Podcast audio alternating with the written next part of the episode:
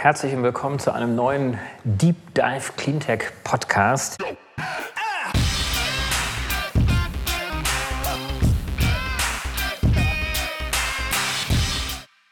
Ich bin David Wortmann und heute habe ich Matthias Spanic. Jetzt hoffe ich, dass ich seinen Nachnamen wieder richtig ausgesprochen habe. Wir haben es gerade geübt. Wir haben es wir gerade geübt, genau. Also es ist fast richtig, ja. Also quasi SCH am Anfang und TSCH am Ende, also Spanic. Aber wir werden uns ja in gut geübter Form jetzt auch hier heute duzen. Lieber Matthias, ganz besten Dank, dass du heute dabei bist. Du bist Gründer und CEO von Scrapple. Ich habe mich auch sehr gefreut, dass ihr euch gemeldet habt, weil wir in der ersten Staffel, die wir jetzt eigentlich zu Ende aufnehmen, wir haben heute die zehnte Aufnahme unserer Deep Dive Cleantech Podcast-Reihe, haben wir uns sehr viel über Energie und Mobilität unterhalten. Wir haben auch das Thema Kreislaufwirtschaft in einer Sendung auch bereits schon gehabt, aber genau deswegen freue ich mich, dass wir das Thema jetzt hier einfach noch mal so ein bisschen aufgreifen. Und ähm, ja, sag doch mal ganz kurz, wer du bist, wo du herkommst, was Scrapple denn so tut. Gut, dann fange ich mal an. Also erstmal schön, dass ich hier sein darf. Ja, und ein bisschen über mich und vor allem auch natürlich an Scrapple zu erzählen.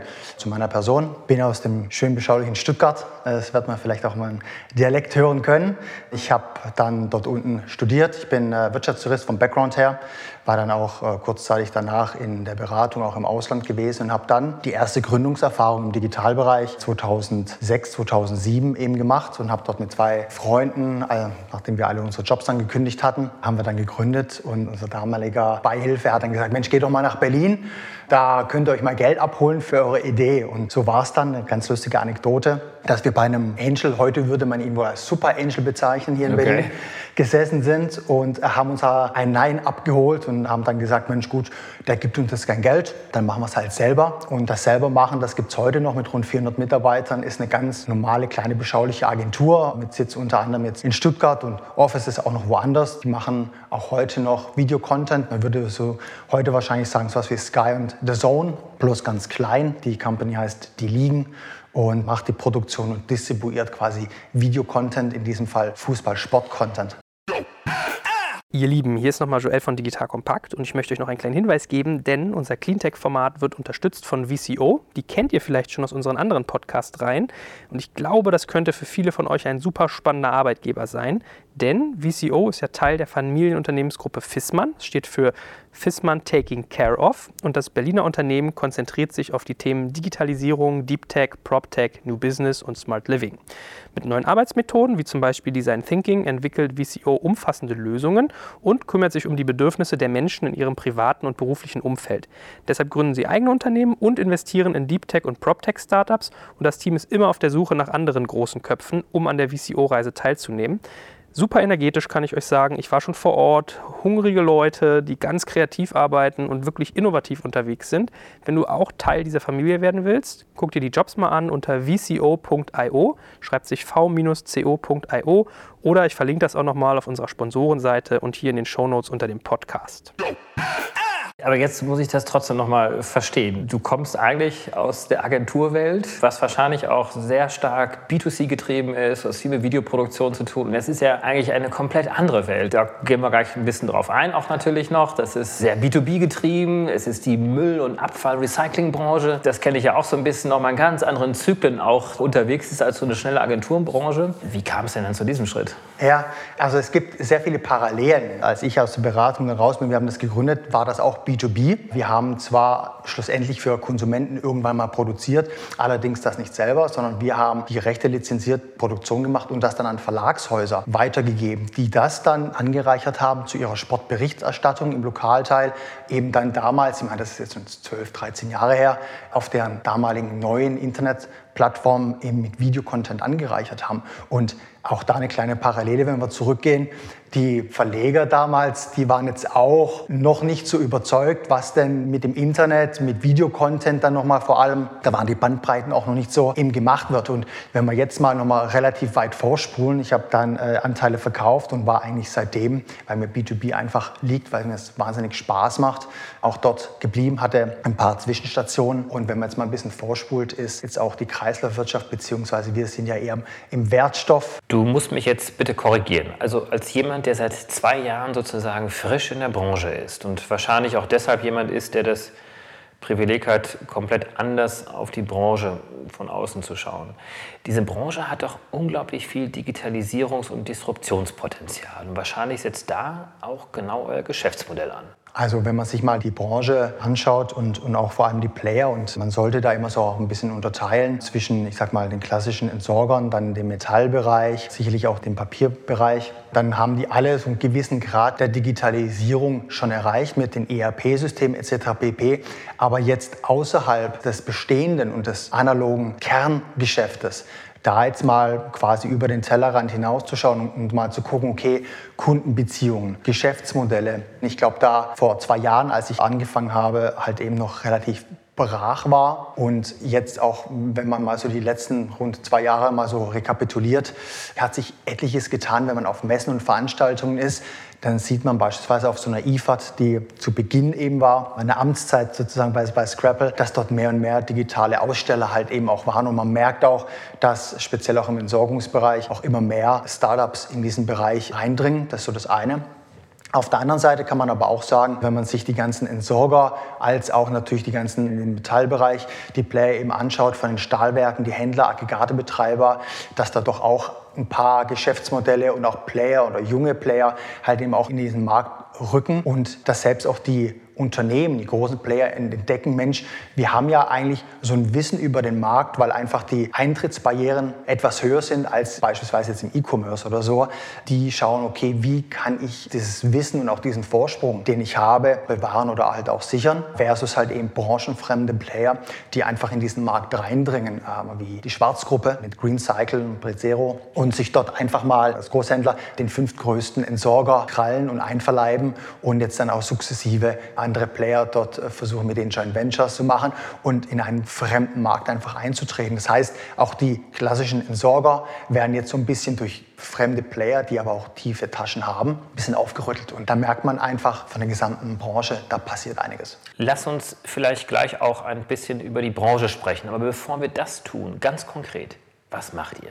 Also Scrapple ist eine Plattform, die sich rund um das Thema Wertstoffmanagement und Entsorgung dreht. Das bedeutet, dass wir komplettes Prozess- und Abwicklungsmanagement haben und auch den Handel von Wertstoffen unterstützen. Gestartet sind wir nur mit Fokus auf Deutschland, klarem B2B-Fokus und Sekundärmetalle. Das heißt, alle anderen Wertstoffe wie Papier, Pappe, Kartonage, also PPK, als auch die klassische Entsorgung mit den Unterarten, die machen wir nicht, beziehungsweise noch nicht, sondern haben uns wirklich ganz klar fokussiert eben auf die Sekundärmetalle. Das sind Eisenschrotte, Fe, Ferrum, als auch Nicht-Eisenmetalle, also Buntmetalle, Zinn, Zink, Alu, Edelstahl beispielsweise und Kupfer natürlich. Das heißt, als Handelsplattform kann man bei euch Gebote einstellen? Ja, genau, das kann man machen, wobei wir auf der Reise einfach gemerkt haben, wir sind am Anfang rausgegangen und haben gedacht, Mensch, lass uns eine klassische B2B-Marktplatz-Applikation für Mobile als auch für Desktop machen,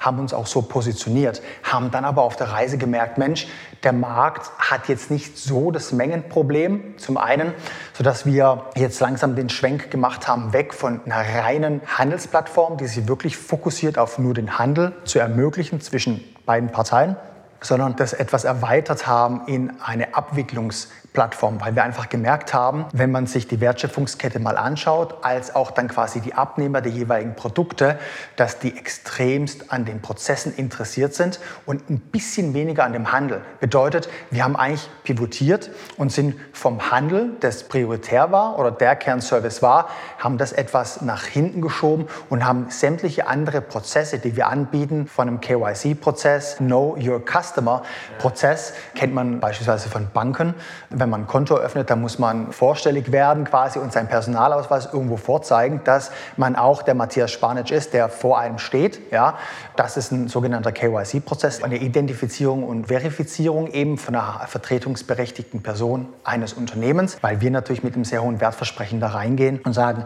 eben nur KYC-verifizierte Nutzer bzw. Unternehmen dürfen auch auf der Plattform handeln. Das hat den Hintergrund, weil bevor wir gestartet sind und mit dem Markt gesprochen haben, als Feedback bekommen haben, das ist eine kleine Anekdote aus der ersten Woche, als ich gestartet bin, bei Schrottis, das sind eben die Metallhändler, beziehungsweise das muss man konkret sagen, eben die Eisenschrotthändler.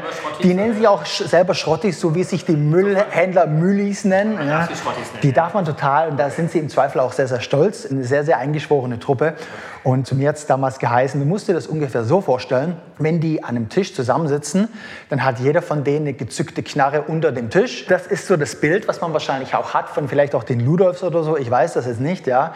Aber das war also erstmal so ein erstes Problem, an das wir rangegangen sind und haben gedacht, okay, wie könnten wir dieses Vertrauens- und Sicherheitsdenken oder dieses Problem eben digital umsetzen, dass eben nicht BWAs und Bilanzen und was der Geier was alles immer eingereicht werden muss und Papierkram entsteht und wie können wir einfach diesen Prozess entschlanken und den Leuten da schon mal ein digitales Werkzeug bereitstellen und haben dort auch mit, mit ID und, und noch ein paar anderen Partner gefunden, mit denen wir das abbilden können, machen auch den Handel. Da hast du vorhin gesagt, Inserate, das ist auch genau das richtige Stichwort. Wir haben dort unterschiedliche Inseratstypen. Das heißt, wir haben Angebote und Gesuche. Diese wiederum können in drei unterschiedliche äh, Teile gesplittet werden. Das heißt, wir haben einmal einen Fixpreis, wir haben einmal die klassische Verhandlungsbasis und dann eben eine, eine, klassische Ausschreibung, wo man eben keinen Preis reinschreibt. Und immer ganz wichtig, im Gegensatz zu beispielsweise eBay oder solchen Plattformen, ist keine Auktion. Das bedeutet, wenn ich etwas einstelle, dann muss ich es A nicht verkaufen und B, logischerweise konsequenterweise auch nicht an den Höchstbietenden. Also man bleibt auch immer frei. Der Preis wird dennoch verhandelt. Dann. Der Preis wird verhandelt und auch da relativ spannend. Als wir zu Beginn mit dem Markt gesprochen haben, haben wir mit den Leuten eben gesagt, okay Mensch, wie macht ihr das denn? Da kam ganz viel, ja telefonisch, E-Mail, WhatsApp-Gruppen oder Facebook-Gruppen oder per SMS und haben wir gedacht, okay, das ist Ping-Pong. Wie können wir das denn abbilden? Und da kam uns relativ schnell eben die Brücke von WhatsApp als auch Facebook Messenger dieses Ping-Pong-Spiel. Und wenn man sich heute mal Scrabble anschaut, vor allem diesen Handelspart, also wenn wirklich beide Parteien miteinander handeln, dann sieht das aus wie der Facebook Messenger in der Tat, wo man oben die Person hat und zwischen denen hin und her swipen kann und darunter hat man den Thread. Und da vielleicht auch ganz wichtig, das war den Nutzern wichtig, entweder ich mache eine öffentliche Ausschreibung, sodass es der ganze digitale Marktplatz sieht. Ich kann aber auch sagen, nö, ich möchte es lieber ein bisschen privater halten, weil ich möchte nicht, dass vielleicht der Wettbewerb sieht, wie viel Mengen ich gerade suche oder eben auch anbiete. Das heißt, man kann bei uns eben auch eine 1 zu 1 oder eine Gruppendiskussion starten. Also da ist man extrem individuell und haben uns dort angepasst. Um welche Akteure dreht sich denn jetzt hier? Diejenigen, die jetzt Schrott haben und die, die Schrott genau. haben wollen? Also wenn man sich da mal die Wertschöpfungskette mal anschaut, kann man das untergliedern in die Händler mit oder ohne Platz. Das sind quasi die unten. Da gibt es ca. 700 professionelle Metallhändler, ja hier in Deutschland, die damit handeln. Wenn man da mal eine Wertschöpfungskette quasi drüber geht, das sind so Aggregatebetreiber. Das bedeutet, solche Schrottis liefern, transportieren dann eben diese Metalle auf Plätze, werden vielleicht geschreddert, werden sortiert, weil sie vielleicht doch nicht ganz so rein sind. Zu dem Problem werden wir nachher nochmal kommen weil nicht immer jedes Geschäft, das abgehandelt ist, dem entspricht, was man zuvor ausgehandelt hat. Wenn man dann nochmal hochgeht, es wird also aufbereitet, dann muss es ja an irgendjemanden gehen, der das dann in dem Fall schmelzt, als auch dann gießt ich habe es ja schon gesagt, das sind die Gießereien und Schmelzereien. Von denen gibt es in Deutschland rund 600. Und wenn da mal eine Verarbeitungsqualität erreicht ist, dann geht es eigentlich zu den Werken, und zwar zu den Stahlwerken. Da gibt es 21 noch in Deutschland, die dann das Ganze, ich sage mal, hochqualitative und quantitative eben verarbeiten. Und jetzt kommt quasi der Bogen, wohin geht denn das ganze Zeug, wenn es quasi eingesammelt ist, abgegeben, sortiert ist, geschmolzen ist und in gewisse Größen oder so gegossen, dann geht es nämlich in die Industrie. Industrie. Wir haben so 7000 Händler, Aggregatebetreiber 250, dann Gießereien 600 und 21 Stahlwerke. Das ist schon mal eine Menge. Richtig, aber zwischen wem wird denn jetzt gehandelt und wer nutzt denn eure Plattform? Also gehandelt wird, und jetzt kommt noch mal die nächste, noch eine fehlt uns nämlich, und zwar ist es die Industrie so klassisch der Maschinen- und Anlagenbau, die Werkzeugindustrie, der ganze Klima- und Heizungsanlagenbau und zum Beispiel, der kommt dann eben noch dazu. Und das ist eine Zielgruppe, die auch recht groß ist mit über 70.000 in Deutschland, also relativ groß. Jetzt zu deiner Frage, wer handelt denn da überhaupt mit wem? Da muss man auch immer mal gucken, okay, wie sind da Push-and-Pull-Effekte? Wer braucht wen? Wer profitiert von wem? Also es ist natürlich ganz klar so, jeder würde am liebsten direkt zu den Stahlwerken natürlich äh, hinverkaufen. Einer der 7000 Schrottplatzbetreiber würde eigentlich am liebsten zur Industrie? Ja, also zu den Stahlwerken oder zu den Gießereien und Schmelzereien. Das Problem ist ganz oft, dass die Qualität nicht stimmt, weil natürlich die Gießereien als auch die Stahlwerke extrem hohe Ansprüche haben, weil die an die Automotives und so weiter natürlich dann verkaufen. Das heißt, um dort überhaupt reinzukommen als, als Lieferant, brauchst du auch eine gewisse Größe.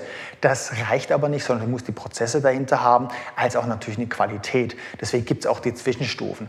Und wir versuchen einfach mit Scrapple den Zugang, und das ist ja ein Marktplatz, wenn man jetzt mal nur den Handel sieht, zwischen den Wertschöpfungsketten und die Prozesse eben zu vereinfachen, sodass die Stahlwerke eventuell leichter oder auch konsolidierter und vielleicht auch prozesseffizienter eben an, an Mengen kommen und von der anderen Seite genauso, dass eventuell auch Wertschöpfungsstufen im Zweifel Zwischenhändler vor allem überschritten werden umgangen werden. Das ist so das eine. Das andere ist die Industrie. Die Industrie wird für uns dann oder für Scrapple dann interessant, wenn sie sagen, ich habe von einem Stahlwerk eine Menge X bekommen, ich verarbeite das dann und jetzt je nachdem, wie die Produktion am Ende ausschaut, haben die zwischen 1 und 5, 6 Prozent Abfall, also Ausschüsse. Für uns sind es natürlich Wertstoffe, das sind nämlich diese Metallwertstoffe. Und auch das ist etwas, wo man jetzt sagt, okay, äh, das ist nicht deren Kernbusiness. Und auch das handeln die relativ ineffizient, haben ihre paar Abnehmer und machen dort auch, ich sag mal, das mit E-Mail-Listen oder mit Anrufen, mit E-Mails. Wo wir aber gesagt haben, okay, das ist natürlich nicht euer Kernbusiness, aber was da trotzdem bei solchen Industrieunternehmen abfällt, ja, das ist so interessant und auch relevant, dass das ein sehr hohes Potenzial für uns darstellt. Und die wiederum sind nicht unbedingt interessiert an dem Handel, sondern für die sind es eher Compliance relevante Themen. Das heißt, die ganze Dokumentation, Einbindung in deren ERP-System und so weiter, dass die Prozesse komplett digitalisiert sind, dokumentiert sind und dass natürlich am Ende durch die Prozesseffizienz Kosten angespart werden. Die eigentlich interessante Strecke ist dann zwischen den Schmelzereien und den Aggregaten sozusagen, weil die Aggregate vorfiltern aus den 7000 Schrotthändlern und die Schmelzereien dann auch die Vorstufe zur Industrie sind. Das ist ja noch eine kleine, sehr überschaubare Gruppe von Akteuren. Das sind die 250, meintest du, und dann gibt es die 600 Gießereien und Schmelzereien. Dann könnte man die These aufstellen, man kennt sich eh in der Industrie. Da gibt es langfristige Geschäftsbeziehungen. Warum würden die jetzt überhaupt über eine App gehen? Warum würden sie so mit euch jetzt kommunizieren? Da hast du absolut recht. Das ist natürlich gewachsene alte Strukturen. Man kennt sich. Das ist das eine Thema. Wenn wir mit den Händlern, den Werken und so weiter sprechen, geht es vor allem um die Prozesseffizienz. Deswegen meinte ich auch vorhin, was wir zuerst dachten oder für eine bestimmte Zielgruppe dachten, das ist definitiv im Fokus etwas abgewichen. Ja? Das heißt, die Prozesseffizienz ist definitiv im Fokus und das ist für groß und klein vor allem groß, ist das ein absolutes Entscheidungskriterium eben pro Scrapple weil sie dann sagen, Mensch, die Prozesse, die ich bisher relativ händisch gemacht habe, die meine im Altersdurchschnitt etwas erhöhten Mitarbeiter gemacht haben, wenn Krankheiten da sind oder wenn die eben ausscheiden, weil vielleicht manche Berufe jetzt im Metallbereich nicht mehr ganz so nachgefragt sind, muss ich einen Weg finden, wie ich diese Prozesse eben entschlanken kann oder vereinfachen kann. Und genau das ist eigentlich die Kerbe, wo wir mit Scrapple jetzt reingrätschen. Das heißt, wir unterstützen den Handel immer noch, ja, aber das Ganze drumherum, die ganzen Prozesse von der Identifizierung eines potenziellen Kunden als auch das Ganze danach, da sind wir noch gar nicht reingegangen, dass wir auch die gesamte Befundung digital abbilden. Das bedeutet, von der Strecke, wir kennen uns, wir handeln miteinander, wird es ja dann irgendwann mal auch physisch transportiert. Das heißt, es kommt irgendwie auf einen Platz und muss abgenommen werden. Das ist die Befundung. Im LKW kommt auf eine Waage, es wird angeschaut und da ist auch ein sehr, sehr hoher, wir nennen das Claiming-Prozess. Was meinst du, wie hoch ist quasi im E-Commerce, würde man sagen, eine Retourenquote? Was meinst du, ist die Claiming-Quote im Metallhandel? Die Retourenquote scheint ja doch relativ hoch zu sein. Also ihr seid ja eigentlich im B2B-Bereich unterwegs. Da könnte ich mir jetzt vorstellen, dass das etwas weniger ist als jetzt im B2C-Bereich. Das sollte man meinen. Sie ist zwischen 70 und 80 Prozent. Das ist natürlich auch ein massives Problem, ja, dass man sagt, Mensch, da haben dann ein paar Leute vielleicht versucht, wenn jetzt 20 Tonnen Eisenschrotten transportiert werden, da ist dann halt mal auch irgendwie ein bisschen Schmutz und Dreck dabei, ne? weil es macht ja dann das ganze Ding ein bisschen schwerer. Ne?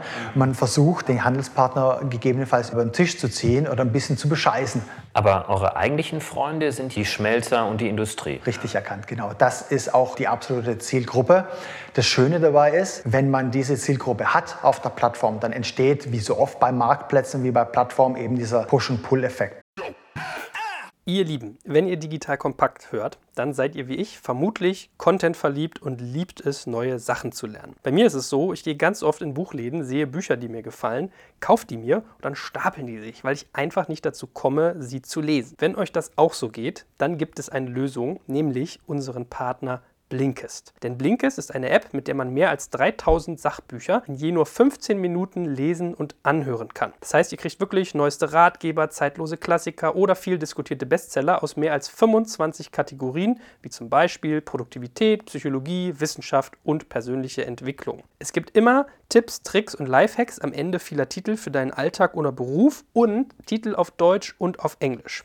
Bei mir ist das so, ich finde zum Beispiel echt spannend, ich kann im Fitnessstudio, wenn ich irgendwie Sport mache, mir entweder überlegen, ob ich einen Podcast höre oder in den Pausen, wenn ich zum Beispiel zwischen den Geräten bin, einfach mal ein Buch fortzusetzen, was ich de facto halt schaffe, in 15 Minuten zu lesen. Oder auf dem Weg nach Hause, zur Arbeit. Gibt so viele tolle Gelegenheiten. Ich mag ja besonders immer so Leadership-Themen. Die Vier-Stunden-Woche von Tim Ferriss ist zum Beispiel so mein Lieblingstitel, den ich irgendwie super spannend finde. Und jeden Monat kommen auf Blinkes nochmal 40 dieser 15-minütigen Titel hinzu. Im Moment gibt es eine ganz tolle Aktion. Geht einfach auf blinkist.de slash digitalkompakt und dort erhaltet ihr 25% Rabatt auf das Jahresabo Blinkist Premium. Blinkist schreibt sich Blink, B-L-I-N-K und dann I-S-T am Ende. Also ich wiederhole nochmal blinkist.de slash digitalkompakt, wenn ihr geilen Content nicht nur hören, sondern auch ganz ratzfatz schnell lesen wollt. Wenn euch das zu schnell ging, findet ihr das Ganze wie immer auch in unseren Shownotes und auf digitalkompakt.de slash Sponsoren. Da steht alles noch einmal zusammengefasst. Das heißt, jeder Händler, Aggregatbetreiber, der möchte entweder A, einen Werkszugang haben, Stahlwerk, Gießereien etc. pp. oder einen Industriezugang haben. Warum?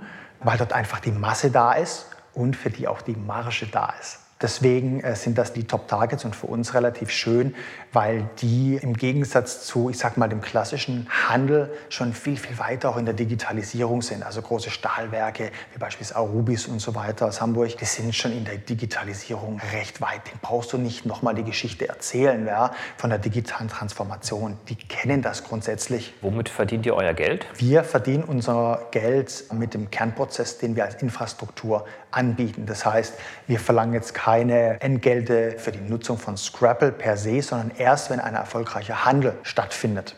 Punkt 1. Punkt 2. Wir haben sogenannte Mehrwertdienste weil wir gemerkt haben mit den Kunden, was braucht ihr denn um diesen gesamten Handels- und, und, Abwicklungsprozess herum? Was braucht ihr denn sonst noch? Und da kamen ein paar Topics hoch, wie beispielsweise Factoring, Warenkreditversicherung, also Ausfall eines Partners absichern vor Insolvenz beispielsweise, das ist eine WKV, als auch Transport. Das ist ein ganz großes Issue, die Ware von A nach B zu bringen und manche das äh, selber vielleicht auch in der Zeit gar nicht handeln können. Deswegen haben wir gesagt, okay, ist ein recht wichtiges Thema, später auch stoffübergreifend und wir haben so eine Art Mini-Uber, wo wir mit Partnern, mit Speditionen, Logistikern eben zusammenarbeiten, die dann dort ihre Services anbieten. Das heißt, wir verdienen, wenn ein Handel stattgefunden ist und dann sagt der eine sich, Mensch, ich möchte doch ein bisschen schneller an mein Geld rankommen als die zwei oder vier Wochen, wie wir vereinbart haben, dann kann ich das factoren und da arbeiten wir mit Euler Hermes, dem größten Warenkreditversicherer der Welt, eben zusammen und verdienen als Affiliate prozentual mit. Das gleiche auch beim Transport als auch bei sonstigen Produkten. Das heißt, wir haben den Kernprozess von einer Verifizierung, Handel bis Befundung. Das ist grundsätzlich kostenlos. Wir verdienen erst, wenn ein Deal, ein Handel zustande kommt und final am Ende in der Befundung durch beide Parteien abgenommen wird, prozentual und on top durch die Mehrwertdienste, die selektiv zum Handel als auch als Standalone-Produkt in Anspruch genommen werden können, auch prozentual. Und das bemisst sich dann an dem Warenwert und nicht an dem Gewicht. Sonst würdet ihr quasi auf der Seite der Schrottis stehen, die vielleicht gerne ein bisschen mehr Gewicht abliefern würden, als sie müssten. Genau, also das ist eigentlich auch relativ einfach erklärt. Das heißt, wir unterscheiden ja zwischen den zwei Metallen, heißt zwischen Fe und Ne. Bei den Eisenschrotten Fe verdienen wir 0,5 Prozent plus 69 Cent pro Tonne die am Ende halt eben erfolgreich befundet werden. Das ist das eine. Und das andere ist 1,5 Prozent, jedoch mit einem Cap von 15 Euro die Tonne. Zum Richtwert, wir haben jetzt im Bereich des FE, also der Eisenschrotte, je nachdem, was es für eine Qualität ist und was es vor allem für eine Sorte ist, zwischen 120, 130 und etwas über 200 Euro ein Spread. Bedeutet, diese 0,5 Cent plus nochmal 69 Cent macht so nicht ganz ein Prozent aus. Das ist so diese eine Marge, die wir haben.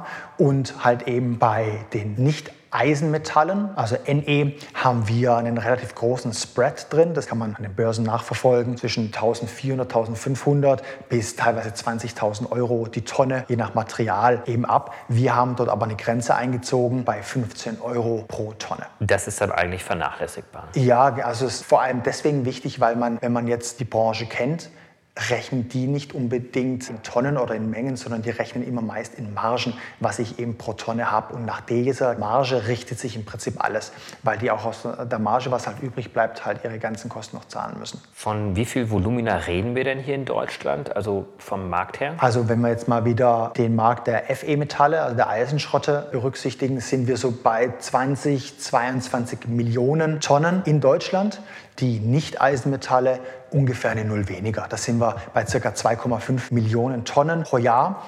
Nur dieser Bereich der Sekundärmetalle hat so ein Volumina von ca. 8,5 Milliarden Euro in Deutschland. Kleiner Unterschied zu Primärmetallen, was wir nicht machen. Primärmetalle sind meistens die, die ich äh, aus Minen beispielsweise herausnehme. Ja, das machen wir nicht. Wie groß ist da euer Marktanteil inzwischen?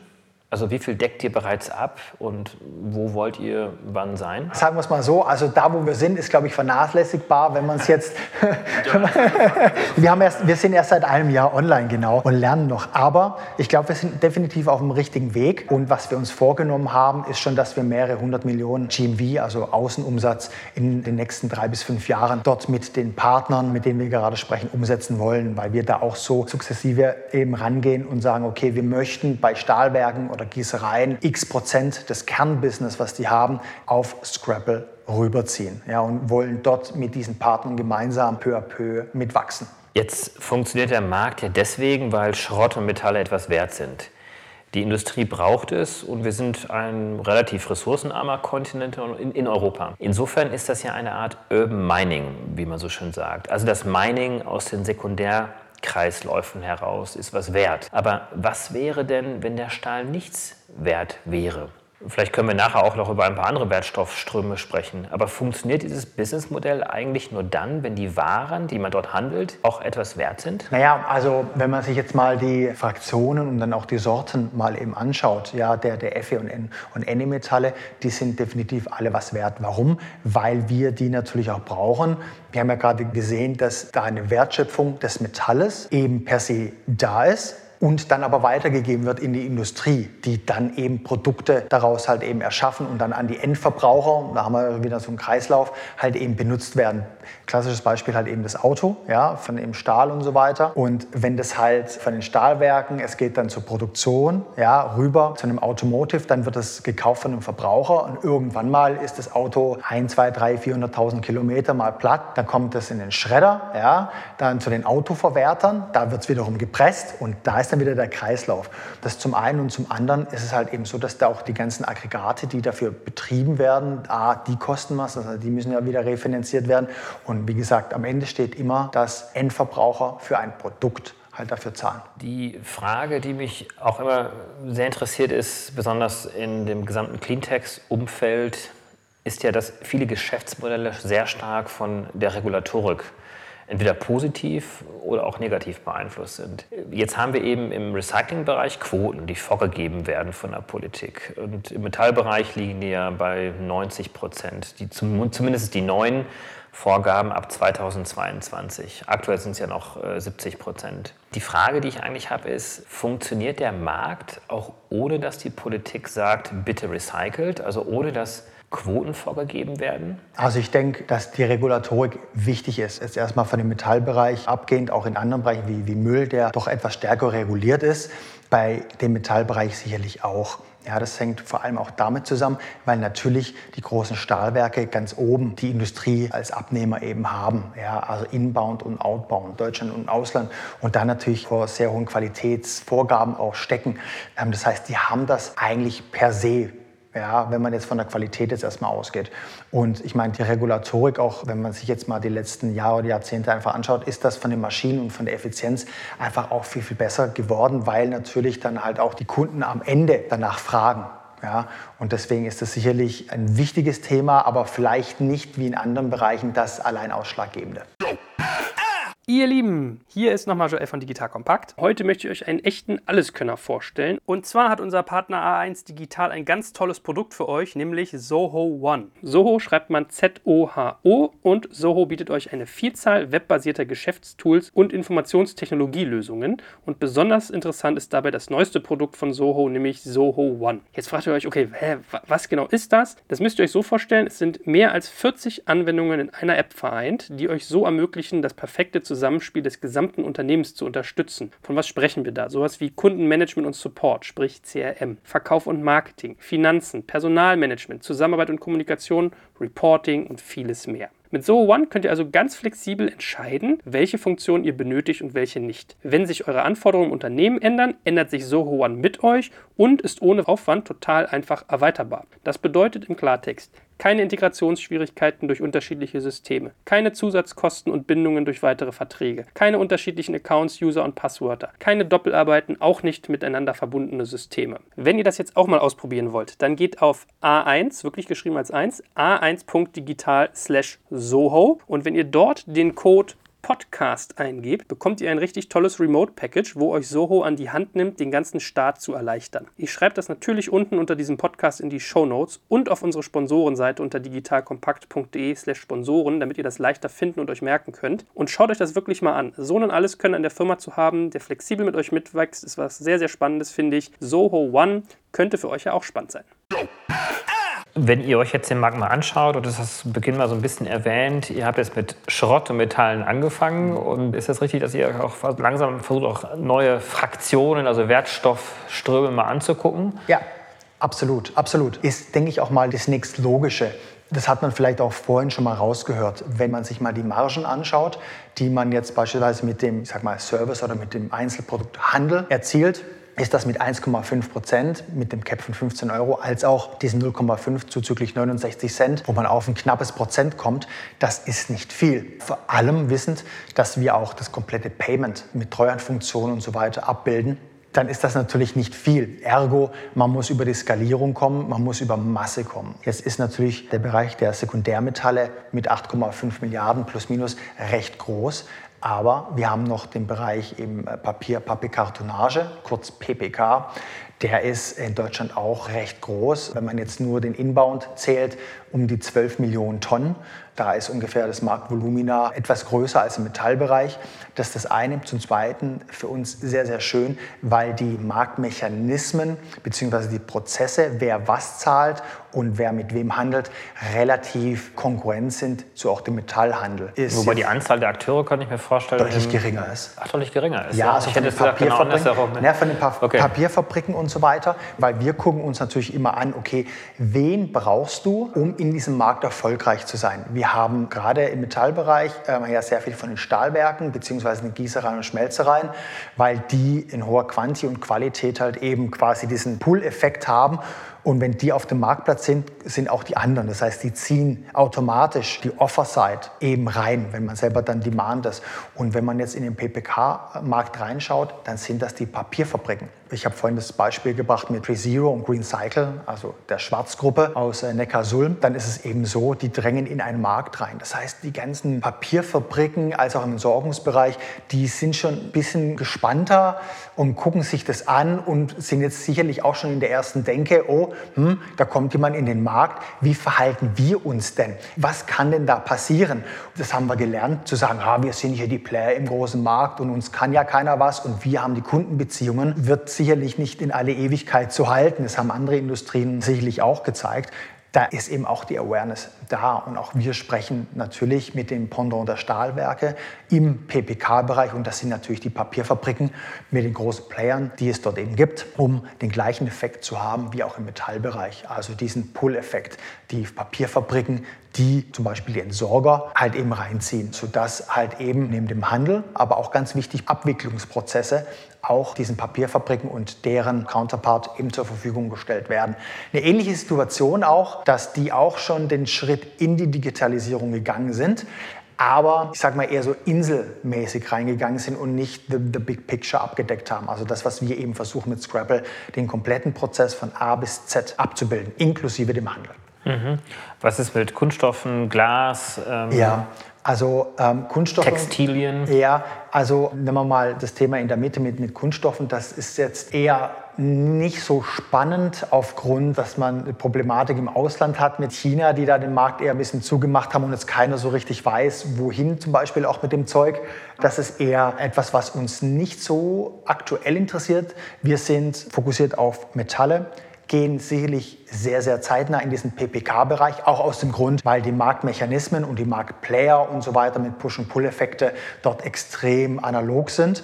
Ja, zu dem Bestehenden, was wir digital abbilden können. Und als drittes wäre der Entsorgungsmarkt, obwohl der wiederum schon etwas abweicht, weil da die Marktmechanismen so ein bisschen umgedreht sind. Also Entsorgung, klassische Klassische Entsorgung bedeutet klassische genau da, das wäre so das Dritte, was wir machen. Das andere jetzt mit Kunststoffe beispielsweise oder Glas so jetzt eher nicht für 1920. Nicht, ja. Entsorgung wäre mit Verpackung und so weiter dann partiell dabei. Also das schauen wir uns definitiv an und haben auch schon erste Gespräche eben geführt, auch mit Playern dort in dem Markt, also mit klassischen Entsorgern natürlich, als auch der thermischen Verwertung. Auch wieder das Pendant zur Papierfabrik als auch zu den Stahlwerken. Aber sehen aktuellen Handlungsbedarf eher bei dem Bereich PPK. Elektroschrott? Haben wir aktuell so noch nicht drauf, weil da ja auch wiederum die Regularien noch ein bisschen verschärft worden sind. Ich schließe es aber nicht aus, dass es vielleicht dieses Jahr noch kommt. Du hast gerade die Begründung geliefert, dass sie jetzt auch mit anderen Fraktionen und Wertstoffströmen euch auseinandersetzt, mhm. um auch skalierbar zu sein. Der andere Weg der Skalierbarkeit wäre ja auch übers Ausland gewesen. Seid ihr schon in anderen Ländern aktiv ja. oder denkt ihr auch darüber mhm. nach? Ja, wir sind aus folgenden Gründen da noch nicht aktiv. Zum einen ist das, ich sag mal, systemimmanent, weil wir erstmal fokussiert den Heimatmarkt, der recht groß ist, beackern möchten, den erstmal verstehen müssen und auch die uns verstehen müssen. Also uns und vielleicht auch andere Marktbegleiter, die es gibt.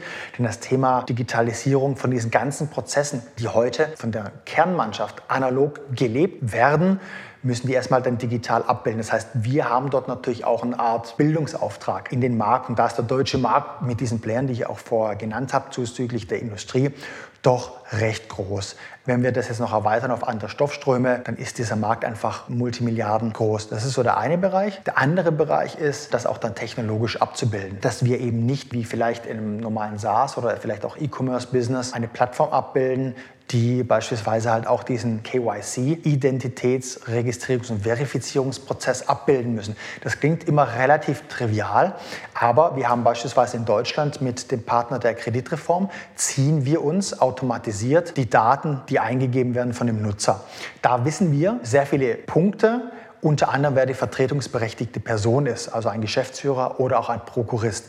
Nur diese beiden vertretungsberechtigten Personen können sich initial legitimieren, also diesen KYC-Prozess durchgehen, bis dann ein Unternehmen, später durch Rollenmanagement, also ein Händler oder dann später der von der Dispo oder der dann später von der Befundung eingesetzt werden kann von diesem Unternehmen. Jetzt, wie kommen wir im Ausland beispielsweise, wenn wir jetzt nicht die Krefo haben, in API-Lösung an diese Daten, dass wir wirklich wissen, das Unternehmen gibt es auch. Nicht, dass irgendwie vielleicht Metalle gehandelt werden und da gibt es das Unternehmen gar nicht. Weil man muss immer bedenken, dass wir mit dem Wertversprechen rangehen, auch sämtliche beleghafte, also Gutschriften, Belege, Rechnungen im Auftrag im Namen eben der Scrabble-Nutzer halt eben erstellen und dann später auch in die ERP-Systeme durchschleusen. Das heißt, wir brauchen auch diese Daten alle, dass die wirklich korrekt sind, auch Thema Umsatzsteuer und so weiter. Und deswegen ist es sehr, sehr wichtig, gerade dieses Eingangstor auch zu beherrschen. Da ist es teilweise in, in Ländern etwas schwieriger und wir fühlen uns dann erst sicher oder können internationalisieren, wenn wir die ganzen Prozesse auch von A bis Z gelöst haben. Das heißt, ihr konzentriert euch auf Deutschland und skaliert jetzt über andere Wertstoffströme und dann wird quasi der nächste Weg dann sein, auch in andere das, Länder hineinzugehen. Genau, genau. Also das ist so das Ziel. Ähm, wir haben selbstverständlich, ob das jetzt Indien ist, ob das vor allem auch die Türkei ist, schon diverseste Anfragen natürlich über, über sämtliche Kanäle gehabt von Händlern, die natürlich auch aus der Türkei quasi Scrapple nutzen, um dort ein deutsches Händlernetz auf Scrapple natürlich aufzubauen. Aber da wiederum das Wertversprechen vielleicht nicht ist, was wir allen Nutzern geben können weil wir vielleicht eben nicht einen Zugang zum Handelsregister oder, oder halt in der Türkei haben. Ja? Und das sind noch so kleinere Hürden, die wir umschiffen müssen. Super, klasse. Ja, mir hat das Gespräch sehr viel Spaß gemacht. Freut Würdest mich. du gerne noch ein Thema ansprechen oder da ich natürlich, wie du rausgehört hast, für Scrapple werbe und ja. natürlich da auch Vertrieb mache, okay. äh, jeder, jeder, alle Schrottis zuhört, bitte jetzt alle, auf die Plattform. Alle Schrottis, ja, kommt, kommt zu Scrapple, registriert euch, ruft uns an, schreibt uns eine Mail, als auch vielleicht Digitalisierungsbeauftragten, Manager oder auch die Einkäufer von Industrieunternehmen, die Metallwertstoffe haben und nicht wissen, wohin damit, ja. oder kommt zu Scrapple. Super, klasse. Ja, das muss natürlich auch sein. Sehr schön. Ich wünsche euch ganz, ganz viel Erfolg und vielen, vielen ihr habt da sicherlich einen tollen Beitrag jetzt zur Digitalisierung dieser Branche auch. Und äh, ich bin mir sicher, dass es da auch noch viele, viele andere Geschäftsmodelle auch gibt. Du hattest das ja auch so ein bisschen anskizziert.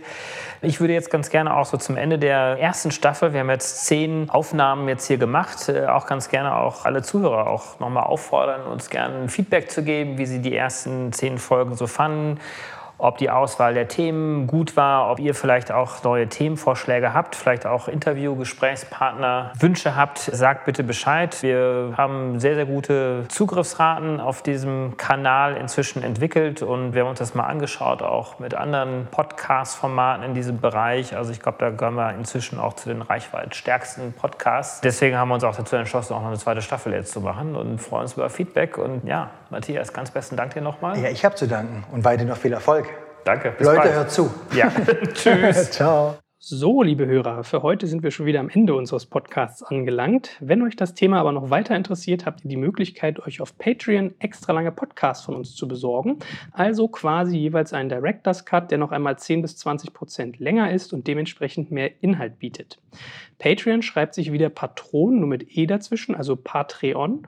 Und unter patreon.com slash dekompakt könnt ihr euch für monatlich ein paar Taler besagte extra lange Podcasts klicken.